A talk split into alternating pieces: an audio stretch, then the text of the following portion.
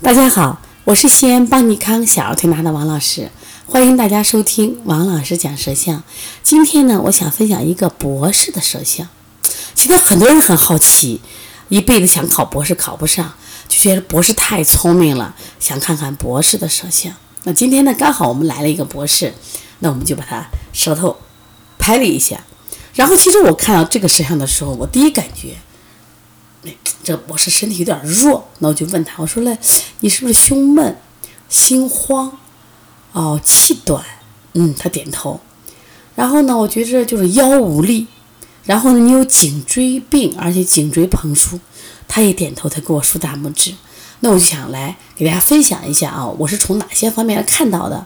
首先，这个舌头是个布袋舌，大家看见没？舌形是布袋什么叫布袋舌？舌根小，前面大。正常舌是舌根下大上小，它刚好反着了。往往不带舌的人，就是他舌根是不是缩小？这人的他整个是属于肾虚的状态，肾虚的状态就会出现什么呀？腰疼、腰困、无力、无力这种状态，他确实有啊。第二个呢，我当时为什么说他胸闷？大家看他舌中间有一道深深的裂痕，那么这个裂痕呢，实际上是。在颈椎里边，就类就基基本上在什么呀？胸椎的位置。那么对应的其实跟我们的心脏啊、心脏呀、肺的位置都是一样的。当你有裂痕的时候，其实你真的是气短了，容易胸闷、无力，记忆力也会下降，就是这样。另外呢，我也发现他这个舌头呢，舌前部分，你看有个中间有个膨出。我说你有颈椎病，而且有膨出。他说是是是，我颈椎的三四五节有膨出。其实说到这的时候，他给我竖了大拇指。他说：“呀，你怎么能看出我有膨出？实际上，舌象你看多了啊，它真的是很准。它就是一个我们说的全息反射理论，它可以把你身体的这种嗯变化反投射到这个舌面来。另外，他舌头很淡，大家看到没？实际上，本人的舌头比这还淡。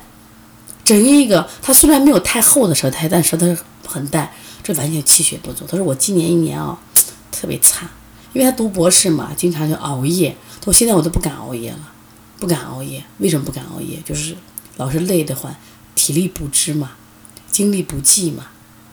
大家看他也没有舌尖，看见没？你看他没有舌尖，为啥？其实没有舌尖的人，他本身就是一个什么呀？大脑缺氧的这样一个表现。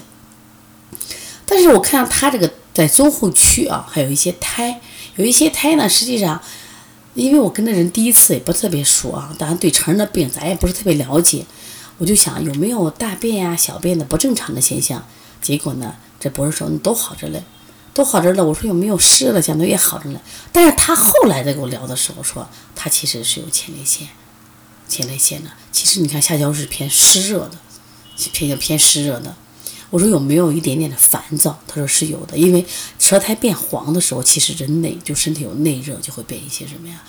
烦躁。所以别看你舌淡啊，别看你有凹陷，别看你有亏虚，但是呢，人也会什么呀？往往这种虚症，和代谢慢的很，就会出现这种内心烦躁的象。整个人偏胖，为什么？代谢差。其实他舌头虽然苔少，整体看已有的苔面还是偏什么呀？腻的感觉。他说我呢，我感觉我的脾胃可差。我呢也找了一个，就是咱陕西的这个名医大师去看看病啊，去看看病。我说挺好的，要调理调理的。